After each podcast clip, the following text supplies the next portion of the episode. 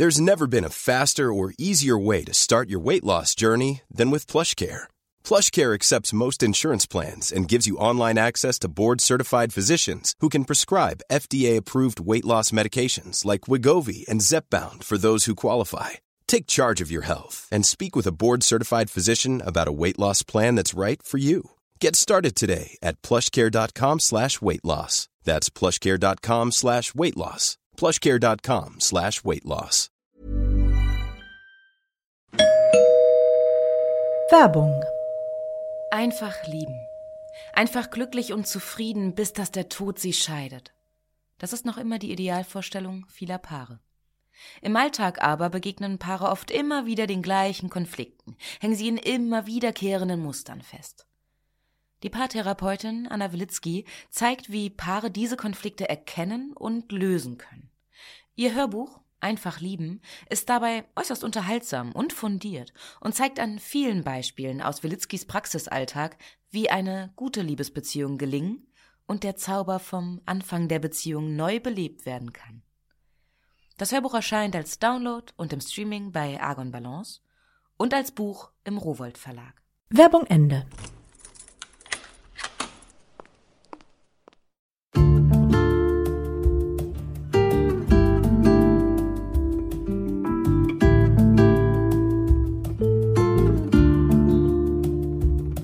Herzlich willkommen zur neuen Folge von Einfach ganz Leben, dem Podcast für bewusstes Leben. Ich bin Jutta Ribrock, Moderatorin, Autorin und Sprecherin unter anderem für Radionachrichten und Hörbücher. In diesem Podcast spreche ich alle zwei Wochen mit außergewöhnlichen Menschen über alles, was das Leben freudvoll, entspannter und intensiver macht. Und heute ist bei mir Sina Diepold, Yogalehrerin, Tänzerin, Bloggerin Model und hibbelig wie sie ist, nennen viele sie gern positives Energiebündel. Sie selbst sagt, was sie antreibt, ist, anderen Menschen ein gutes Gefühl zu geben und ein wenig zum Glück und zur Zufriedenheit anderer beizutragen. Das alles erleben wir heute mit Sina Diepold. Viel Freude beim Zuhören.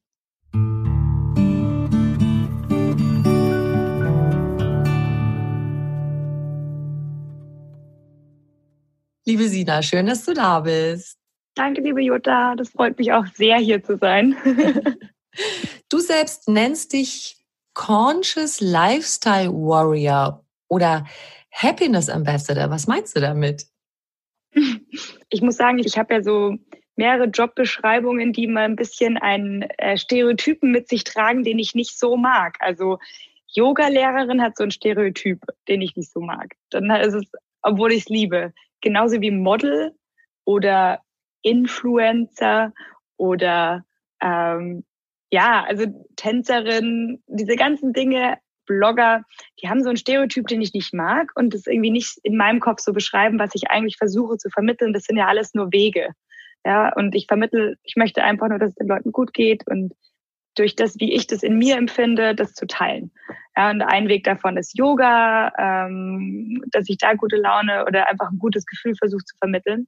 Und eben, dass es darum geht und nicht, was ich mache, sondern was dieses Thema ist. Und einmal dieses bewusste Leben, also auch Thema Nachhaltigkeit und bewusst Leben mit sich selbst, mit den anderen und mit der Umwelt.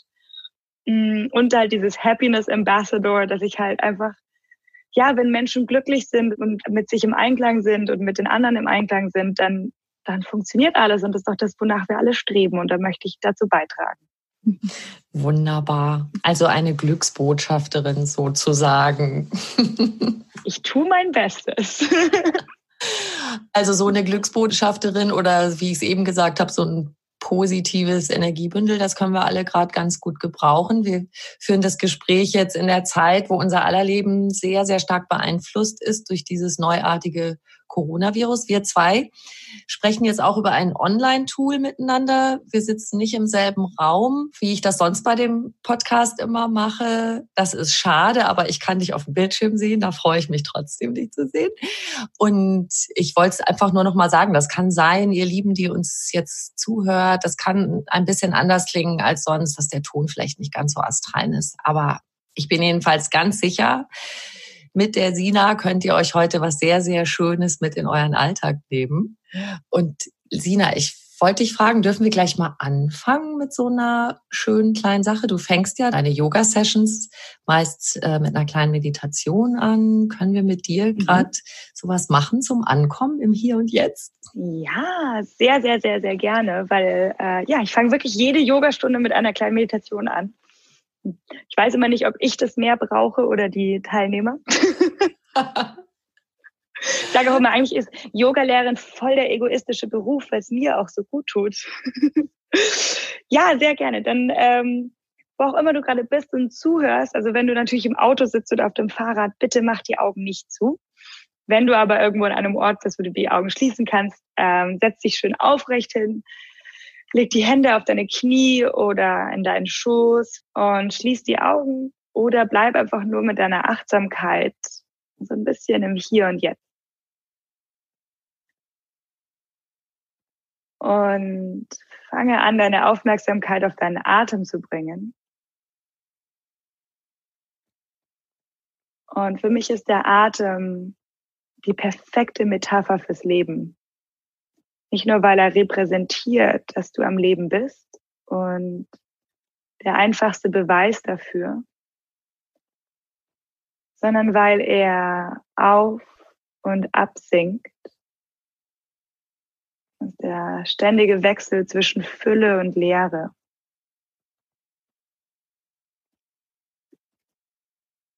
Richtig nachfühlen, wie der höchste Punkt der Fülle, deine Einatmung gleichzeitig wieder der Anfang deiner Ausatmung dann ist. Dass die vermeintlichen Gegensätze von zwei Dingen, hell und dunkel, eigentlich nur das eine Ende vom anderen sind und ein Ganzes ergeben. Ein und aus. Die Einatmung kann ohne Ausatmung nicht existieren und genauso andersrum.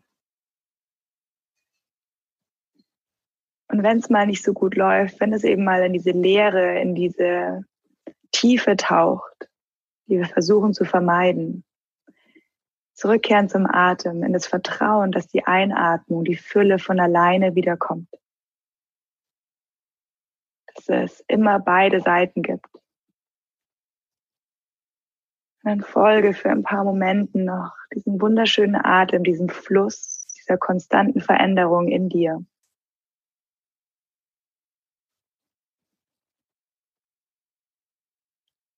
Und genieße die Qualitäten von beiden, Genieße, dass eine Einatmung dir Energie gibt, dich aufrichtet und weit werden lässt. Und wie die Ausatmung dich entspannt und erdet. Und dass auch nichts eben von Haus aus nur gut oder nur schlecht ist, sondern dass es immer beide Seiten gibt. War eine Frage der Perspektive, eine Frage des sich Anschauens. Nutze hier den Atem als Erinnerung daran, an das Leben, an dieses Geschenk und an dieses natürliche Auf und Ab. Und dann langsam atme nochmal ganz tief von unten nach oben dich voll ein. Halte die Fülle, spür sie. Und dann atme ganz langsam und tief aus.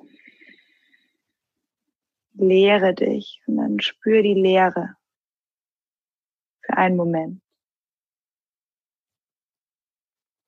Lass die Einatmung wieder weich kommen. Und aus. Hm. Dann langsam blinzel dich wieder zurück, öffne die Augen.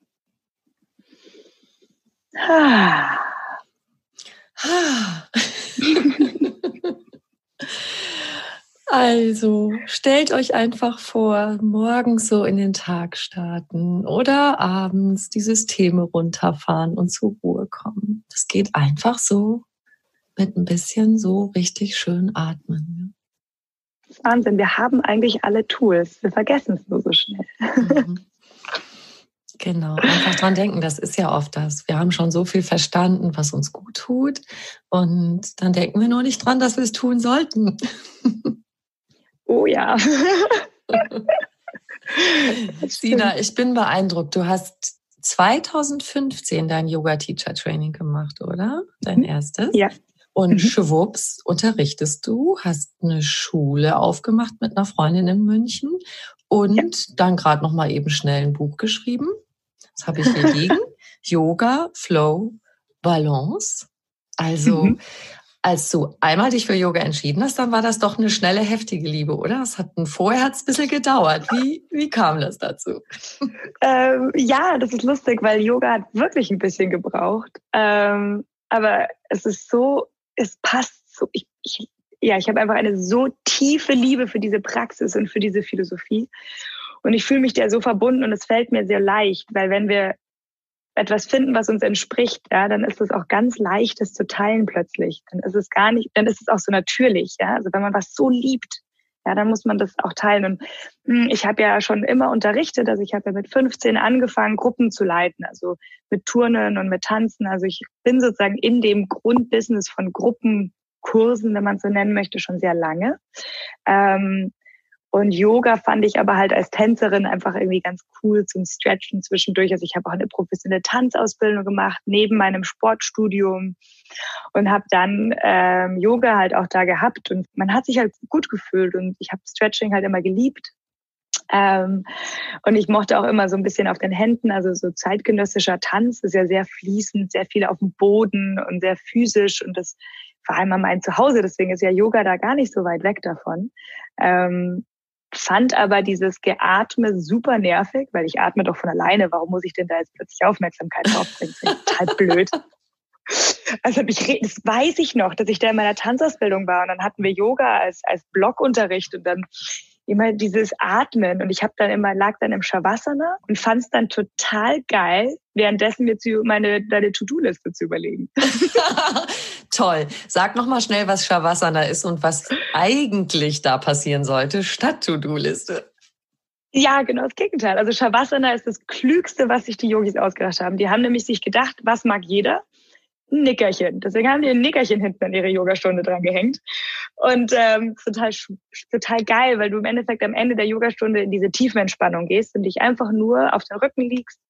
Ähm, und die Idee dahinter ist, diesen Raum zu finden zwischen Wach und Schlaf. Also du bist sehr präsent, aber du bist eben es ist dieser kreative Raum, das ist dieser ganz ähm, regenerative Raum, das ist dieser erholsame Raum, bevor man einschläft.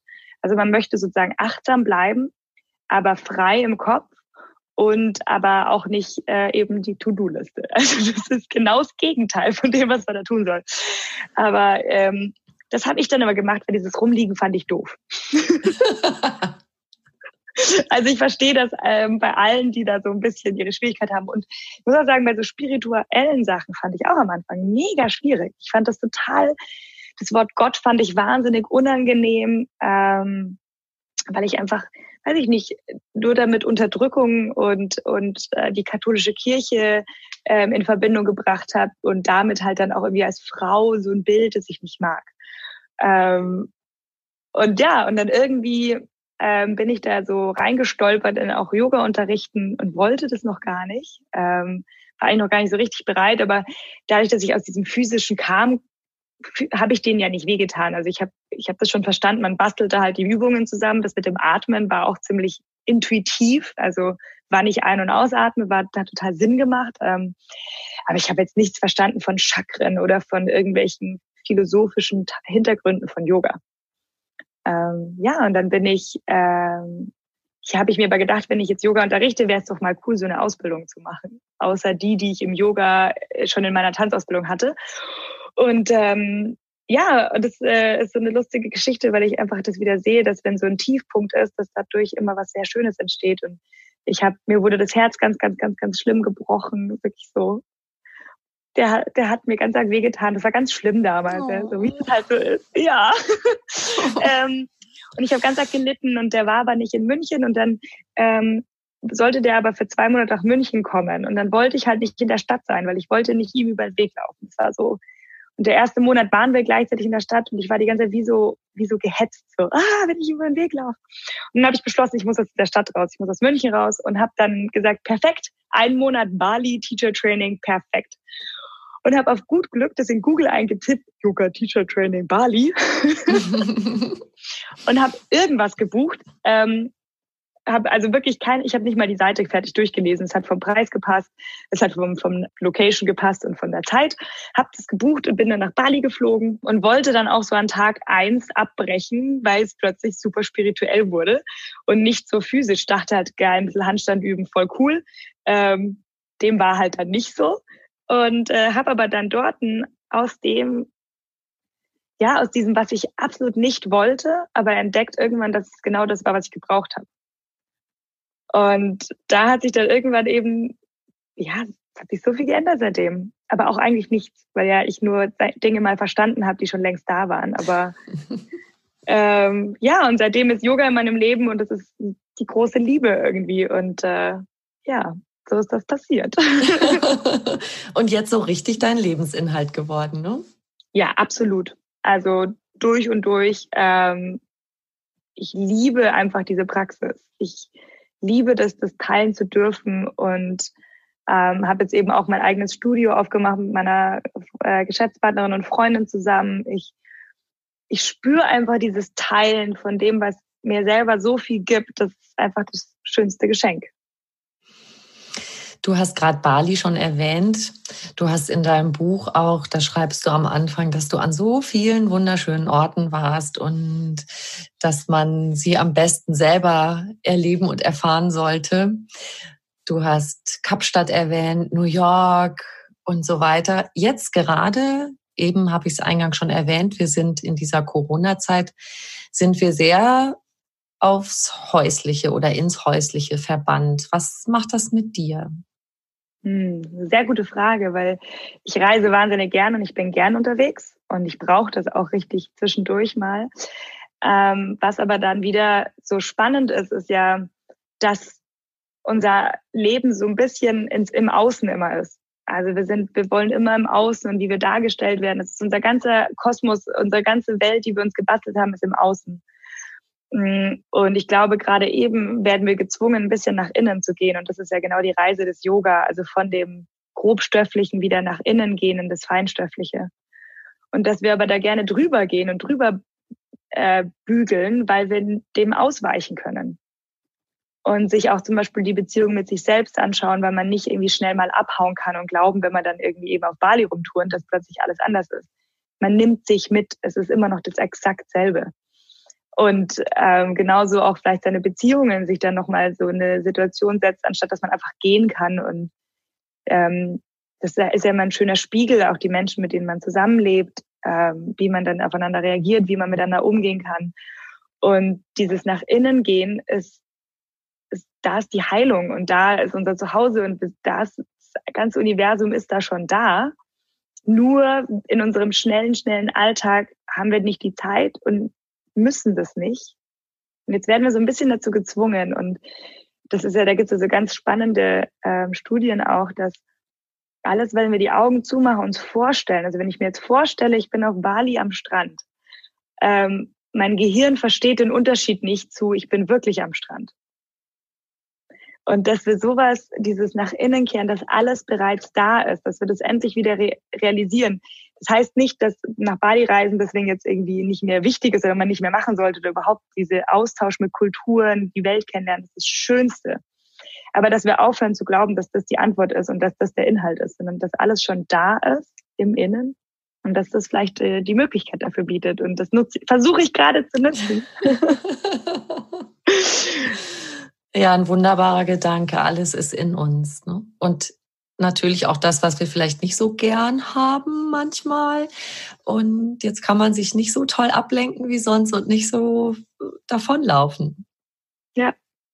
Ja, das ist wirklich, was ich ähm, so empfinde, dieses, dass das wie ein ja, Inkubator gerade ist, um zu lernen. Wir lernen nur aus Trauma. Ähm, ganz, ganz selten. Also wenn ich zum Beispiel Liegestütze mache mit hängenden Schultern, ja, dann lerne ich ja nie, dass ich die vielleicht anders machen sollte, bis ich Schmerzen habe. Mhm. Und erst, und meistens reicht es auch nicht, dass die Schmerzen ein bisschen da sind, sondern die Schmerzen, wenn es ein bisschen zwickt, ja egal, passt schon. Ja, dann zwickt ein bisschen mehr, hm, ja, jetzt mache ich es halt über die Knie, das passt schon. Und bis ich aber dann irgendwann mal vielleicht hinterfragen sollte, ob ich da nicht irgendwas wirklich falsch mache, muss ich erst richtige Schmerzen haben, ein richtiges Trauma erleben, ähm, vor einem Nein stehen. Und erst dann hinterfrage ich mich und versuche vielleicht neue Wege zu gehen und was Neues zu lernen. Das heißt, so sehr ich niemandem Trauma wünsche, so ist es aber immer noch der beste Lehrer. Hast du was ignoriert? Du hast ja selber einen Bandscheibenvorfall im Nacken gehabt, wo ich denke, okay, diese Frau hat immer Sport gemacht, die macht Yoga, das und die tollsten Positionen eigentlich. Hallo, wie kann das sein? Ja, äh, das war wirklich einer meiner besten Lehrer, meine wundervollen, brutalen äh, Bandscheibenvorfall. Ähm, das ist total lustig, weil ich ja, es ist jetzt zwei Jahre her, dass ich die Diagnose hatte damals. Also ich hatte immer wieder so ein bisschen Problemchen. Und das wurde irgendwann halt so, ich, hab's, ich war eine von denen, ich habe es ignoriert bis zum absoluten letzten Punkt, dass ich nicht mal mehr schlafen konnte vor Schmerzen, weil ich nicht mehr liegen konnte. Wow. Also ich hatte ja so diese Nervenschmerzen sind ja sowas Schlimmes, weil du kannst ja da keine Tabletten nehmen, das tut einfach weh ähm, und das prickelt und es ist so unangenehm ähm, und ich habe es einfach nicht hören wollen. Also wirklich, wirklich einfach ein bisschen doof, obwohl ich es ja wissen sollte. ähm, und warum habe ich das bekommen? Ja, es ist halt einfach, wenn man auch dem Körper natürlich dementsprechend viel nützt. Also es gibt auch zu viel Sport ähm, und zu viel Bewegung und dadurch, dass ich wahnsinnig viel unterrichtet habe und relativ selten von außen was bekommen habe, macht man die Dinge, die einem leicht fallen und die Dinge, die ähm, einem entsprechen, aber dementsprechend geht man halt auch immer in dieselben Muster rein. Und dann irgendwann gibt's Verschleiß. Ja, und äh, das ist natürlich passiert und das ist, ich habe halt auch wieder sehr lange nicht gehört. Ich hatte immer wieder so ein bisschen so ein Zicken und dann ging es wieder weg und dann hat es schon gepasst und eigentlich wusste ich schon ewig, dass ich da was tun muss. Aber es musste halt erst richtig wehtun. und das ist total spannend, weil dieser Bandscheibenvorfall ist immer noch wie so ein, wie so ein kleiner Reminder, wenn es zu stressig wird. Das ist total faszinierend. Dann, dann fängt die an zu zwicken. Mhm wenn ich nicht auf mich achte. So, hallo Sina, Achtung. Deswegen bin ich da mittlerweile, ich habe sie dann auch irgendwann mal Isabel getauft, das habe ich dann wieder gelassen, aber eine Zeit lang, weil ich da so Schmerzen hatte, weil ich mit ihr Freundschaft schließen wollte und das mittlerweile ist es einfach Teil von mir und sie ist meine Freundin, weil ich habe so unfassbar viel gelernt und nicht nur, wie ich mich bewege, wie ich gesünder bin, sondern vor allem habe ich Mitgefühl gelernt. Mitgefühl für die Schmerzen von anderen. Und das ist das, glaube ich, warum auch Trauma was so Schönes sein kann, weil wir dadurch mehr Mitgefühl bekommen, weil das kann ich mir sonst nicht vorstellen. Oder eben Herzschmerz. Ich habe mir dann Adele immer die Musik reingezogen und dann so oh. innerlich so, Adele, ich verstehe dich endlich. Ja, das ist ja bei dir sogar ein Riesenschritt gewesen, dass du durch diesen tiefen Herzschmerz sozusagen deine Bestimmung gefunden hast. Also das, wow. Ja, ja und das ist aber auch nur, wenn wir, wenn wir unsere Schmerzen anschauen. Ähm, oder wenn wir offen sind für Neues oder wenn wir das halt auch irgendwie nutzen. So, wenn ich jetzt wieder die gleichen Sachen wie vorher mache, dann kommt das wahrscheinlich wieder. Also das ist dann super yogisch und super spirituell, aber im Endeffekt kriegen wir Schmerzen sind immer nur ein Signal dafür, dass wir etwas machen, was nicht okay ist. Und ich habe auch nicht auf mich gehört und bin immer ähnlichen Situationen gewesen, auch mit Partnern, wie ich mich halt auch, wie ich mich behandelt habe. Es ging nie darum, was er irgendwie gemacht hat oder die Männer gemacht haben, sondern es war eine Reflexion davon, wie ich mich behandle. Das heißt, das musste ich angefangen zu hinterfragen. Und das habe ich dann durch dieses Yoga, habe ich da diese Möglichkeit bekommen. Und das war halt mein Weg und der hat sich zufällig, aber ich höre auch dann offen dafür zu sagen, naja, offensichtlich bin ich das Problem und nicht die Kerlchen oder der. Du bist jetzt besser zu dir? Gehst du besser mit dir um? Ähm, ja, auf jeden Fall. Ähm, es hat sich viel verändert. Mm, ich bin jetzt auch aktuell äh, in einer wahnsinnig entspannten und sehr, sehr unkomplizierten Beziehung. Und ich wusste nie, dass ich sowas kann. Ich dachte immer, bei mir muss es immer Drama und ein bisschen schwierig sein. Ähm, hat sich aber eben genau das Gegenteil jetzt ähm, ergeben. Und ich bin insgesamt einfach sanfter. Ich dachte auch immer, ich muss ein bisschen aufbrausend sein. Und ich kann es natürlich, ich bin immer noch ein emotionalerer Mensch. Ich bin immer noch ich. Aber ich habe das Gefühl, dass diese Balance harmonischer ist und ich mehr bei mir bin. Ähm, und dieser, das einfach ein Stück weitergekommen ist. Also ich habe auch damals auf Bali ein ganz tolles Gespräch geführt mit meinem Philosophielehrer. Und der, da habe ich das Gefühl gehabt, ich bin sozusagen wie so ein Stück Holz im Fluss und das schlägt immer an den gleichen ähm, an den gleichen Stein dran. Also ich werde immer gegen den gleichen Stein dagegen geschwommen und alles fließt dann vorbei, weil ich immer an den gleichen Dingen plötzlich hängen bleibe. Warum passiert mir das denn schon wieder? Und in diesem Teacher Training, ja, das war einfach, das kann jemandem ja bei einem Spaziergang passieren oder einem Buch lesen, das ist egal. Aber plötzlich habe ich, habe ich gecheckt, dass ich das bin, dass mir nichts passiert, sondern dass die Dinge angezogen werden durch das, wie ich agiere, wie ich denke, wie ich mit mir selber umgehe, wie ich mit anderen umgehe und dass das nicht die anderen sind, sondern dass das ich bin. Da muss ich auch mal richtig tief durchatmen, weil ich finde, das ist so eine wichtige Erkenntnis, weil das ist zwar auch gemein, das ist nämlich, oh, jetzt kann ich gar nicht mehr einfach nur über den anderen meckern und ihn verfluchen und allen anderen erzählen, dass das ein Riesenidiot ist. Ich kann es selber ändern, das heißt aber auch, ich muss es auch selber angehen. Ja, aber ich finde persönlich dieses Gefühl von Verantwortung zu haben für mein eigenes Leben, für mein eigenes Handeln und auch für das, was in meinem Leben ist. Also raus aus dieser Opferrolle ist so unendlich befreiend, dass es das einfach wert ist. Dass es zwar unangenehm ist, weil da muss ich mir sagen, naja klar, das ändert zwar nichts, dass es vielleicht nicht nett war, was der gemacht hat oder die Person. Das ändert nichts an der, dass die Tatsache, dass jemand, keine Ahnung, einen betrügt, das war jetzt nicht der Fall, aber zum Beispiel, ja, nicht cool ist. Ja, das ändert daran nichts. Aber die Frage ist, was ziehe ich an oder was sende ich aus oder was mache ich aus dieser Situation, ohne ein Opfer zu sein? Und was kann ich daraus lernen? Und das ist Freiheit für mich. Das ist komplette mhm. Freiheit. Und das ist dann nicht die Freiheit wie das Reisen, sondern die Freiheit in mir. Und das finde ich unendlich schön. Deshalb ist ja auch Vergeben total schön für einen selber, weil oft wird es missverstanden, dass Vergeben bedeutet, ich heiße das gut, was der andere gemacht hat. Das heißt es aber gar nicht. Nur, wenn ich die ganze Zeit wütend bin, habe ich ja die Gefühle und der kriegt es ja gar nicht mit. Ich spüre dauernd die Wut. Und wenn ich sagen kann, ich vergebe, dann wird man selbst diese schlechten Gefühle los. Mhm. Auch weg von dem Opferding. Ne? Ja, die einzige Person, die darunter leidet, mhm. ist ja man selbst. Mhm. Also das ist eben dieses, wie kann ich mir selbst was Gutes tun? Ähm, und wie kann ich mit mir selbst in einem glücklichen ähm, Raum leben?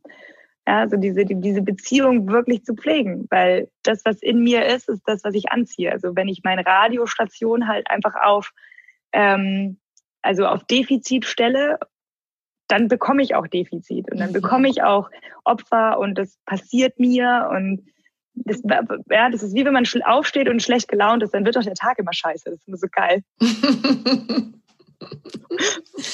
Und dann, wenn ich aber aufstehe und mich freue und irgendwie gut drauf bin und plötzlich sind es die Tage, wo dann die S-Bahn genau an der, um die Uhrzeit kommt, äh, wie ich es mir gewünscht habe, wo der Anruf kommt, die Sonne scheint, ähm, der Bäcker, keine Ahnung, endlich wieder bei den Lieblingssemmeln hat.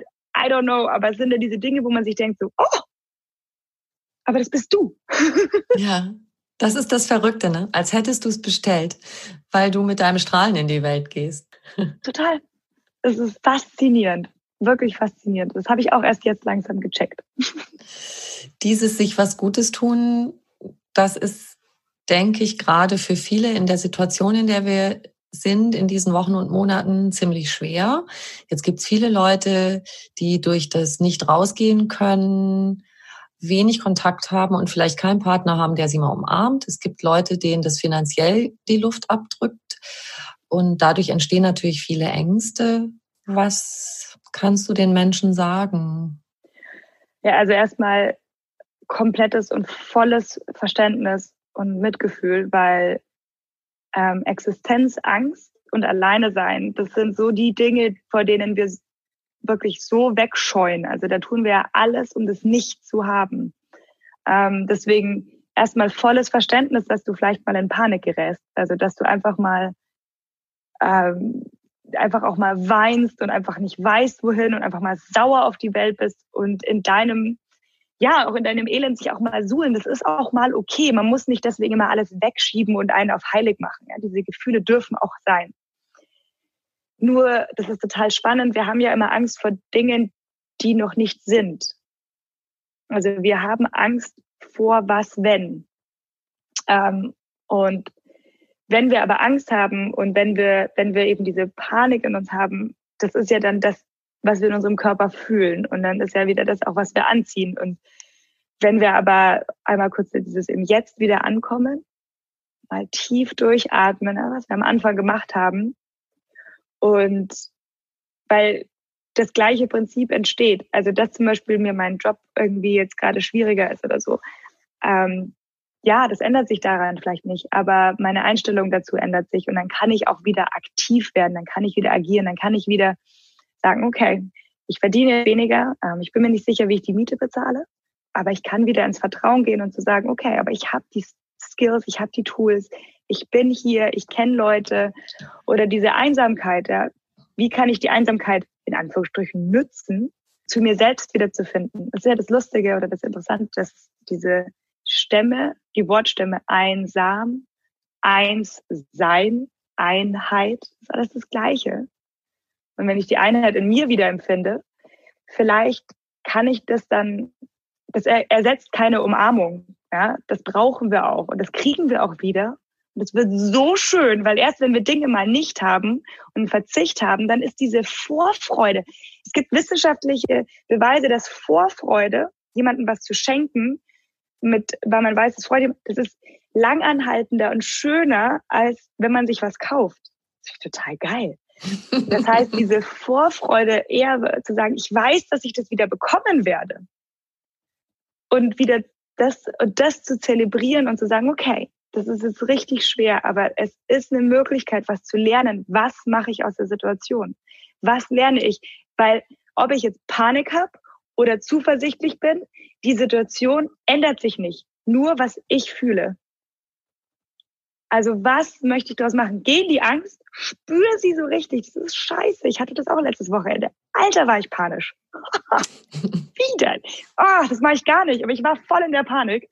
Total Spirale.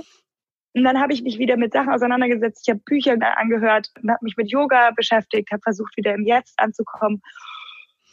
Und dann kommt man wieder in seine Kraft. Mhm.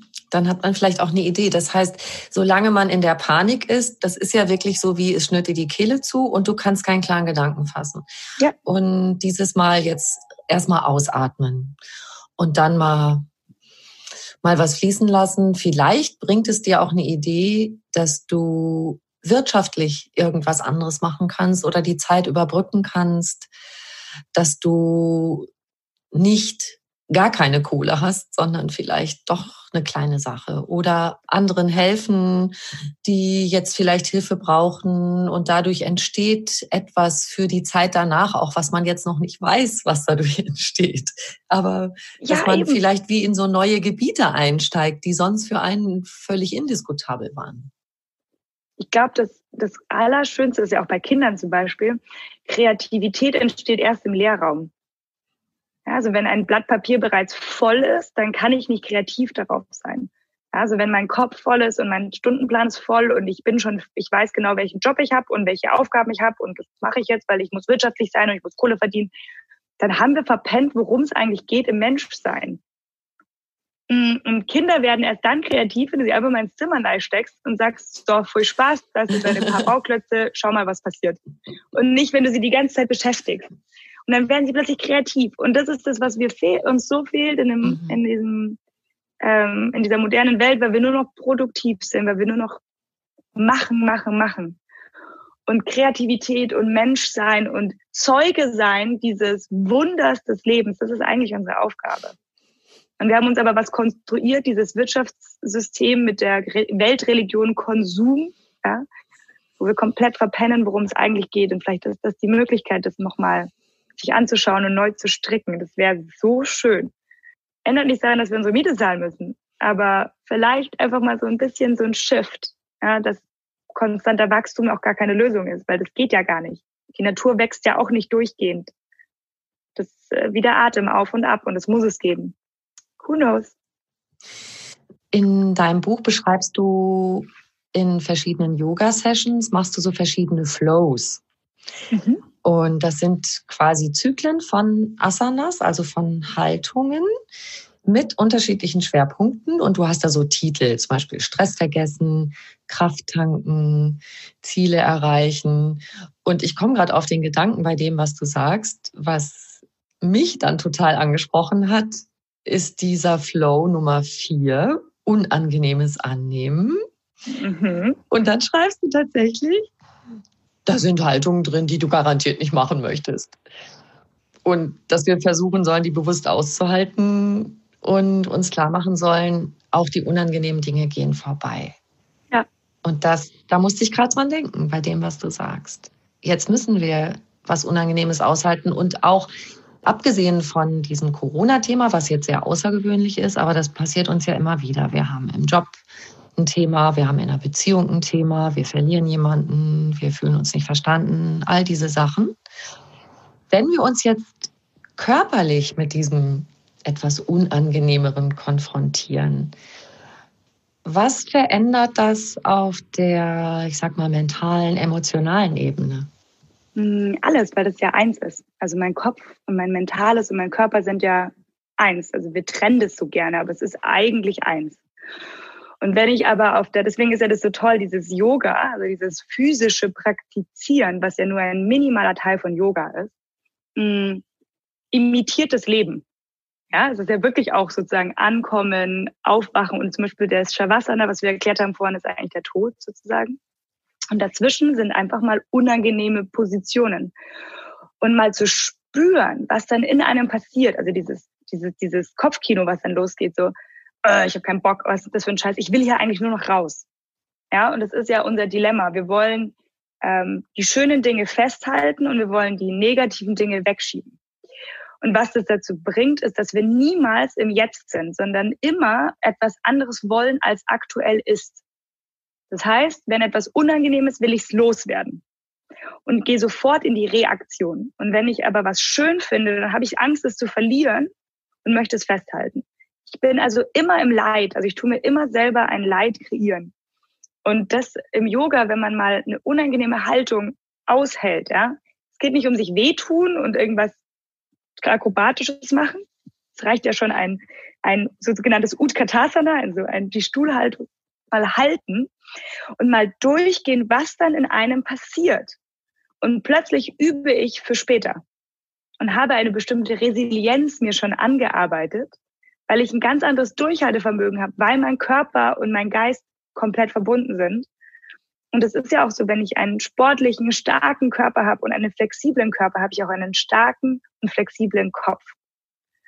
Und das ist sozusagen diese Mischung, dieses auf der einen Seite stark und klar sein, aber trotzdem offen für anderes und was so noch kommen mag.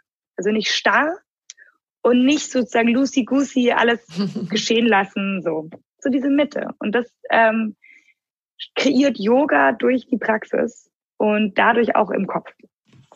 Ich habe mir das angeguckt, ne, diesen Flow 4, unangenehmes Annehmen. Genau, du hast gerade diesen Stuhl erwähnt. Das sieht schon wow, ganz herausfordernd aus und wo ich ein bisschen lachen musste, dass ich glaube, irgendwo hast du geschrieben, du magst den Delfin nicht so gerne und ich mag den ganz gern. Und dann dachte ich, was ist für Sina wohl schwer am Delfin? Weil der ist doch gar nicht so schwer, wenn ich das danach sehe. Unterarmstand. Also das ist so wie Handstand, aber auf den Unterarmen. Da denke ich, nie im Leben werde ich das schaffen. Nie, nie, niemals. ah, ja, aber das ist jetzt zum Beispiel auch, warum Yoga wieder so spannend ist. Wenn ich mir sage, das kann ich nicht, äh, dann ausprobiert. Yoga ist auch so ein, so ein kleiner Muttrainer. Und äh, das ist ja auch das Schöne, wenn du sagst, dass dir der Unterarmsturz zum Beispiel, also dein Delfin, das für dich nicht schlimm ist. Meine Mutter zum Beispiel liebt Delfin, die hat damit auch überhaupt kein Problem. Ähm, ich hatte eine sehr enge Achsel und fand das am Anfang wahnsinnig unangenehm. Äh, mittlerweile habe ich auch eine Liebe dafür entwickelt. Aber das ist eben auch wieder, wie es im echten Leben ist. Dinge, die ich unerträglich finde, finde anderen überhaupt nicht schlimm und genauso andersrum. Und deswegen ist es auch so, so viele verschiedene Asanas, ja, um das zu, sozusagen zu, zu spiegeln, dass diese, diese Diversität, die da ist, ja, an Situationen, in denen wir sein werden, an Momenten, die wir erleben, aber auch an den unterschiedlichen Körpern, alles ehren. Aber eigentlich ist es immer dasselbe. Es ist immer sozusagen dieses, der Körper ist immer gleich, aber jeder ist einzeln und einzigartig. Wir sind alle eins, aber jeder ist perfekt und einzigartig, so wie er ist. Und deswegen liebe ich Yoga so, deswegen ist das so klug. Der Stil, den du hauptsächlich praktizierst, ist Vinyasa Yoga. Was mhm. ist das Charakteristische daran? Ähm, Vinyasa ist ja so ein bisschen eine neuere Version des Yoga. Also das ist ähm, noch eine sehr modernere Variante, die so ein bisschen aus dem Tanz kommt, weil sie mit dem Fluss des Atems sich bewegt. Also es hat natürlich auch was sehr Gefälliges, weil uns das, weil wir eben nicht lange wo verharren müssen, weil wir sehr bewegte Wesen sind. Aber es ist was sehr Flüssiges, hat was Tänzerisches. Ähm, und es ist was sehr Physisches. Und ich, ich bin, mir tut es wahnsinnig gut. Ab und zu auch mal verharren in einer Haltung, also diese Hatha-Version ähm, mal bleiben. Und es ist ein sehr freies System. Also es gibt ja dann sowas wie Ashtanga, ähm, das so feste und starre Systeme sind, sehr, sehr ähm, doktrinische Systeme, die aber auch ihren Wert haben und jemanden auch ansprechen, der zum Beispiel sehr viel Struktur braucht. Ja? Ähm, aber ich liebe die Freiheit eben. Ich liebe dieses Gefühl, diese Kreativität, diesem, dem Fluss des Atems zu folgen und ähm, oft auch mit Musik, ja, eben natürlich diesem Tanz entsprechend, was sowieso mein Ding ist.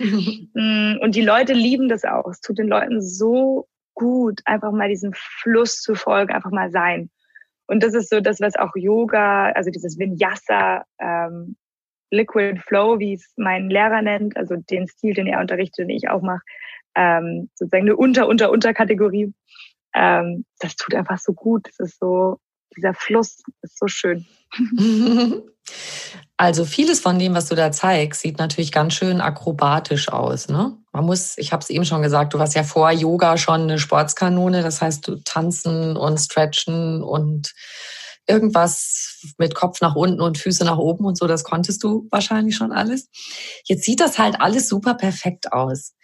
Sag mal, wie kann man sich da rantasten, ohne das Gefühl zu haben, boah, das schaffe ich ja nie. Ist schon klar, Sina sieht so wunderschön aus auf den Fotos, aber nee, also ich.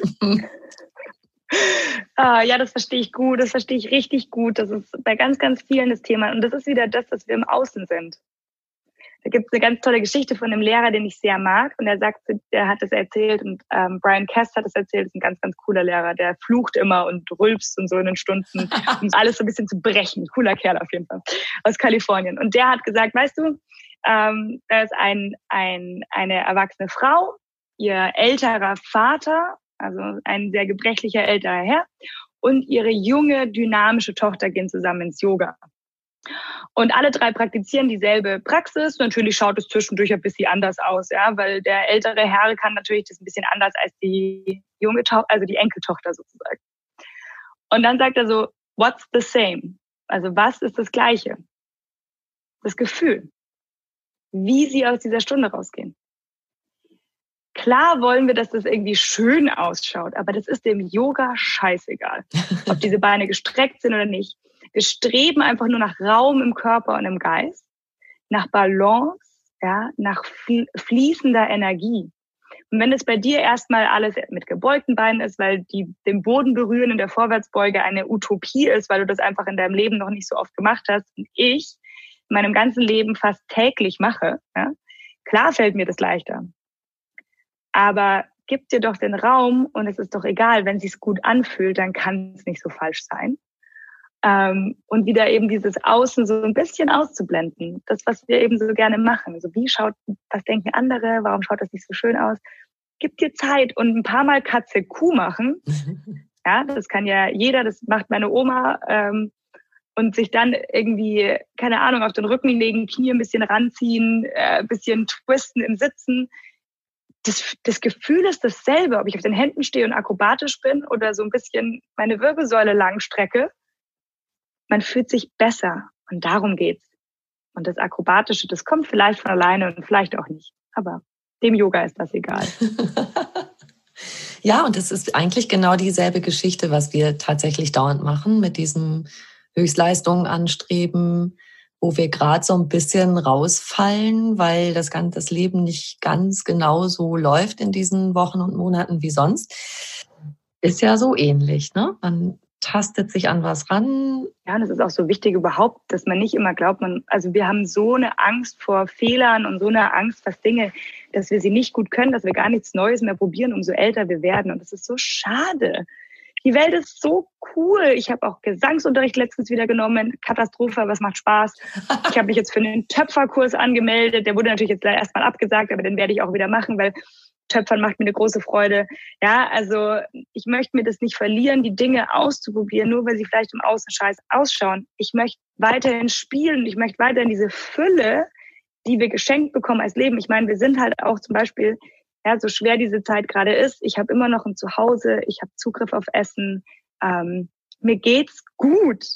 Ja, man kann sich immer nach oben und unten orientieren, aber mir geht es verdammt gut. Und das ist ein Geschenk und das ist ein Privileg und ich möchte wenigstens das ehren, ja, das, was das Universum mir geschenkt hat, dass ich heute in Deutschland geboren bin, mit all den Menschen um mich herum, mit all den Möglichkeiten das ist ein Geschenk, das habe ich nicht verdient, das habe ich nicht dafür getan, das hat es einfach passiert, ja. Ähm, und dann möchte ich das auch nützen und ich möchte es nützen, indem ich alles ausprobiere. Ich möchte es nützen, dass ich ohne Angst bin, sondern voller Liebe. Ich möchte das nützen, indem ich teile, was mir entspricht, was ich liebe, weil ich einen Mehrwert schaffen will für andere, ja, für mich und irgendwie versuchen, dass dieser Planet dabei auch noch durchkommt und es dem auch noch gut geht. Ja, das ist auch eins deiner Themen, ne? Nachhaltigkeit. Du sagst, du willst wann immer irgendwie, wie es geht, immer, äh, dass du einen möglichst kleinen ökologischen Fußabdruck hinterlässt. Ist das auch stärker gewachsen durch deine große Liebe Yoga? Das ist dadurch besonders gekommen. Ich hatte davor immer mich gar nicht so viel damit beschäftigt und ich hatte auch, zum, ich habe zum Beispiel auch noch Fleisch gegessen, als ich Yoga angefangen habe, was ja bei Yoga ähm, ich bin bei nichts doktrinisch, also ich bin nicht grundsätzlich gegen irgendwas. Ich bin immer ich empfinde immer die Mitte als die richtige Lösung. Ähm, aber ich habe da gar kein Gefühl dafür gehabt in dem Ausmaß. Und ich habe das ehrlich gesagt dann damals, ich in Kapstadt gelebt habe, vor zwei Jahren war das, ähm, da hatten wir diese Wasserknappheit und diese unfassbare Wasserkrise, als wir in Kapstadt waren. Das war das erste Mal, dass ich in einem Supermarkt war und man kein Wasser mehr kaufen konnte und man sollte das Leitungswasser nicht mehr trinken, weil die Kolibakterien so viel waren, dass alle Durchfall hatten und so und weil wir ja nicht mehr spülen sollten und so. Und es war das erste Mal, dass ich einfach mal so eine krasse Knappheit von was empfunden habe und eben naturbedingt. Und irgendwie habe ich da festgestellt, so, ich könnte doch da eigentlich auch aktiv sein, weil man hat da so Angst, aktiv zu sein. Weil man da auch immer in Frage gestellt wird und habe das dann angefangen, auch über Social Media zu kommunizieren. Und das Feedback war gut und es hat sich gut angefühlt, deswegen habe ich das weitergemacht und immer mehr vertieft. Und das ist auch so eine Sache, das fühlt sich jetzt plötzlich so an, wie so, warum habe ich das nicht immer gemacht? Weil es fühlt sich so richtig an und ich habe nicht mehr dauernd ein schlechtes Gewissen. Das heißt nicht, dass ich perfekt bin. Ich mache, ich war, wie gesagt, auch wieder dieses Jahr, beziehungsweise letztes Jahr auf Bali für ein Training, also dieses so ein weiter Flug zum Beispiel, absolut nicht toll. Ja.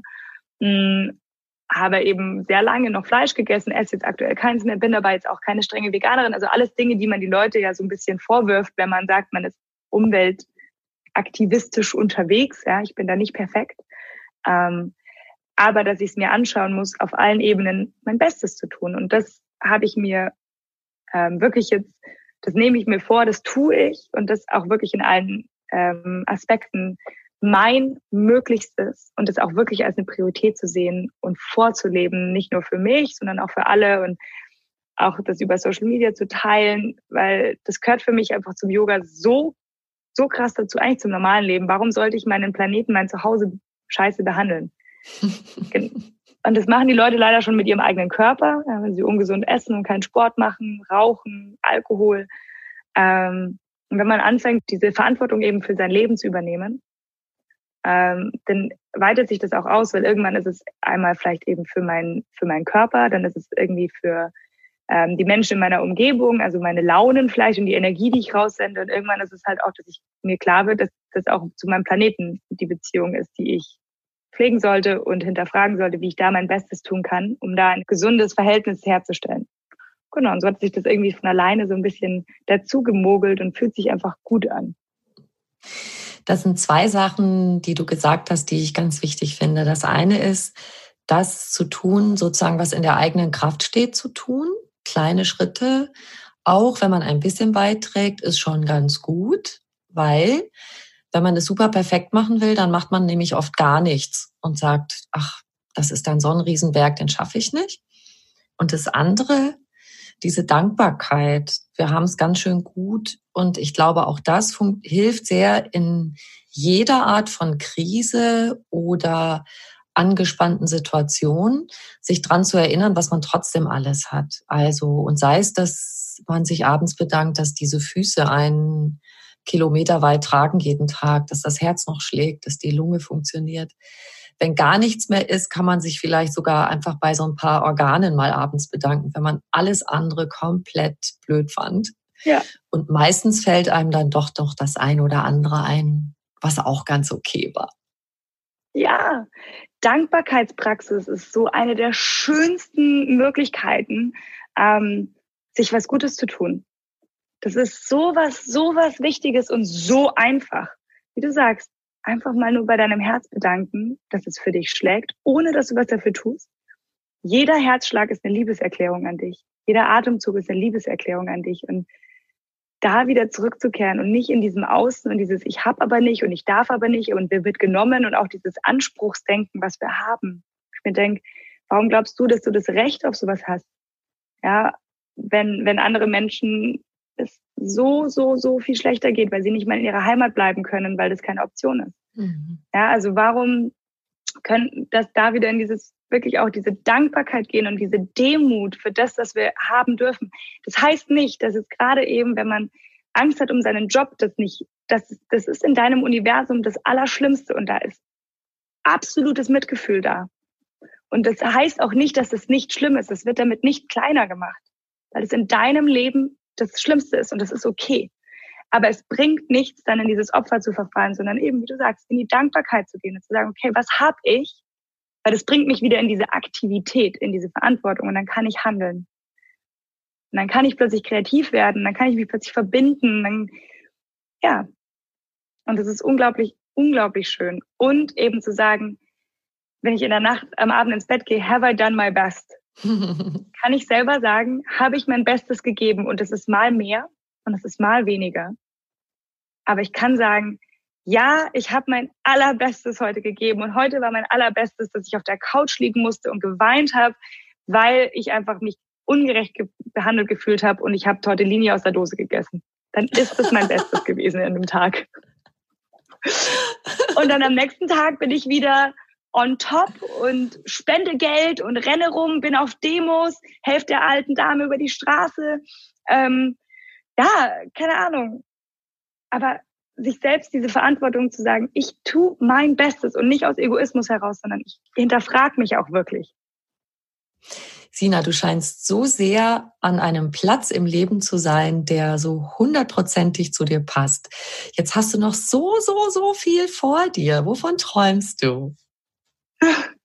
Ah, das ist eine gute Frage. Ähm, ich träume vor allem einfach nur, dass ich weiterhin in so einem Gefühl sein darf. Also ich träume davon, dass auf jeden Fall wir unsere Verhalten mit dem Planeten verändern. Ich träume davon, dass meine Kinder, die ich mir träume mit meinem Partner, ähm, in einer wieder mit mehr Natur sein können. Ähm, das träume ich, davon träume ich und ich, ich träume davon, dass mehr Menschen erkennen, dass sie wundervoll sind, so wie sie sind und dass sie keine Dinge von außen brauchen, um einen Wert zu haben. Und dass, dass ich das auch immer wieder selber an mir erkennen darf, weil ich vergesse das auch. Ich, ich bin nicht erleuchtet und weit weg davon. Aber dass ich weiterhin mich mit Menschen verbinden darf und das teilen, was ich liebe. Und das ist das Allerschönste. Und träume dann eben auch von ja, meinen Kindern und mit meinem Partner zusammen, von einem Leben ähm, in Verbindung mit Menschen, mit Natur, mit uns. Ähm, und weiterhin eben das machen zu dürfen. So ein, so ein schönes Gefühl. Und ja, das wünsche ich mir. Jetzt sind wir ganz nah dran schon an der Frage, die ich am Schluss immer gerne meinen Gästen stelle. Ein bisschen hast du es schon angedeutet. Diese Frage ist, was ist für dich persönlich Glück? Hm, das ist eine gute Frage, aber ja, ähm, Glück ja, Glück ist einfach, ähm, so leben zu dürfen, wie es mir entspricht. Ähm, und zwar in Verbindung mit mir, mit meinen Mitmenschen und mit meiner Umwelt. Diese drei Beziehungen, die ich von einem Radelguide auf Bali hat er, hat er uns das erzählt, mir meiner Geschäftspartnerin. Und der, dieser Mann war noch nie, glaube ich, außerhalb von Bali. Und das war der weiseste Mann, den ich je getroffen habe. er sagte eben, äh, diese drei Beziehungen sollen wir ähm, pflegen. Die zu sich selbst, die zu anderen. Er hat das Gott genannt. Ich nenne es unsere Erde, unser Universum. Ja. Ähm, und wenn ich diese drei pflege und im Einklang bin, dann bin ich im vollkommenen Glück. Wunderschön. Ich danke dir so sehr für dieses schöne Gespräch, liebe Sina, die Glücksbotschafterin. danke, liebe Jutta. Es hat mir so viel Freude bereitet. Wundervoll.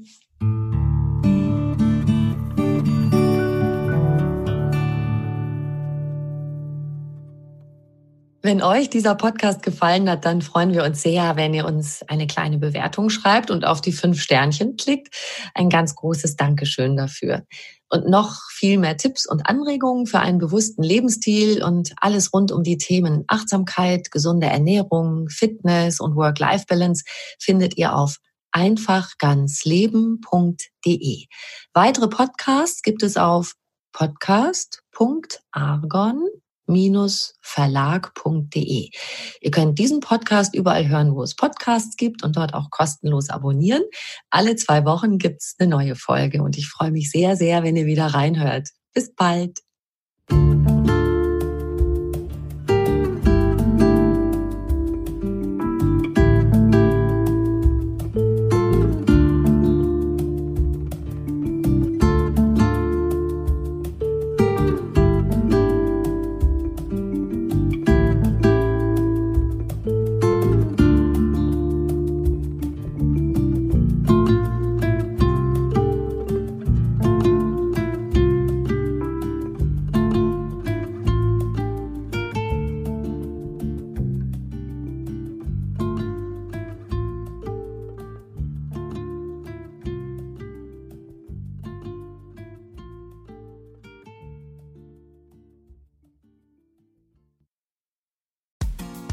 Frauenstimmen. Klagen, lachen, klüger werden. Ich bin Ildiko von Kürti, ich bin Buchautorin und Journalistin und in meinem Podcast spreche ich alle zwei Wochen mit lebensklugen und mutigen Frauen über das Loslassen und das Aufbrechen, das Verlieren, das Suchen und das Finden. Ich bin stolz darauf, wie viele wunderbare Frauen bereits bei mir zu Gast waren. Unter ihnen Stefanie Stahl, Maria Furtwängler, Annika Decker oder Gerburg Jahnke. Und ich freue mich auf alle, die noch kommen. Ihr könnt Frauenstimmen überall dort hören, wo es Podcasts gibt. Herzlich und hoffentlich auf bald. Eure Ildiko.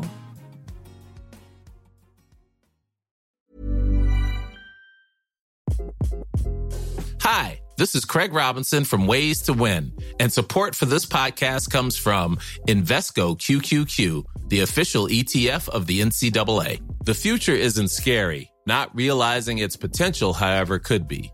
Just like on the recruiting trail, I've seen potential come in many forms as a coach. Learn more at Invesco.com slash QQQ. Let's rethink possibility. Investco Distributors, Inc.